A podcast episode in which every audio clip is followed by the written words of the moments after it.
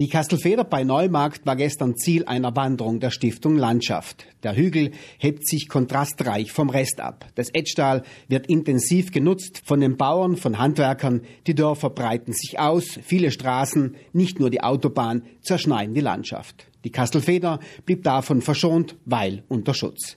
Künftig geht es doch darum, empfiehlt die Stiftung Landschaft, behutsamer mit Landschaft umzugehen, sagt Hans-Peter Staffler. Man setzt Biotope, Naturschutzgebiete gewissermaßen unter eine Käseglocke und glaubt dann mit der restlichen Landschaft tun und lassen zu können, was man will. Aber äh, das kann auch funktionieren in gewissen großen äh, Gebieten äh, Europas und Amerikas kann das auch funktionieren, wo man wohnen und leben, Landwirtschaft, Industrie und vielleicht auch Tourismus örtlich und räumlich voneinander trennen kann. In Kanada, in den USA, auch in Deutschland und in Frankreich gibt es große Landschaften, also sind Abgrenzungen machbarer als im Alpenraum, der kleinräumig ist, in dem geschützte und genutzte Landschaften ineinander übergehen sollten. Aber in den Alpen und insbesondere in Südtirol gibt es ja eine enorme Verflechtung zwischen Wohnen, Landwirtschaft, Verkehr, Arbeit und Tourismus.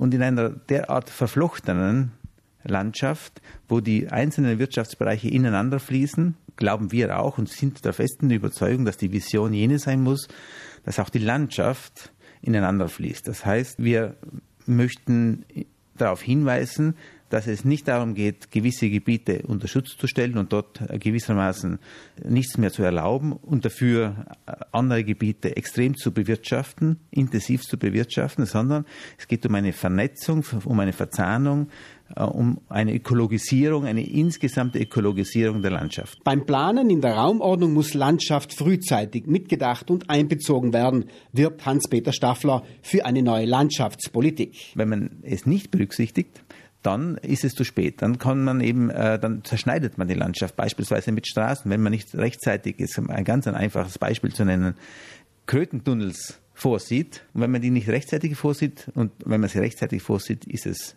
relativ günstig beim Bau einer Straße, beim Bau einer Autobahn. Dann äh, berücksichtigt man rechtzeitig die Notwendigkeiten der Landschaft. Tut man das nicht, im Nachhinein sowas einbauen ist enorm teuer, enorm aufwendig und auch oft äh, funktioniert das nicht. Es geht auch anders, weiß Hans-Peter Staffler. Er verweist auf den Straßen- und Autobahnbau in Kroatien. Die neuesten Autobahnen, die haben alle große äh, Wildtierbrücken, wo Bär und Wolf und Hirsch und Wildschwein über die Autobahn äh, gelenkt werden. Das sind sozusagen bewachsene Brücken. Und da hat man praktisch den, das Konzept Landschaft schon rechtzeitig in die Planung aufgenommen. Was in Kroatien möglich ist, muss doch auch in Südtirol machbar sein.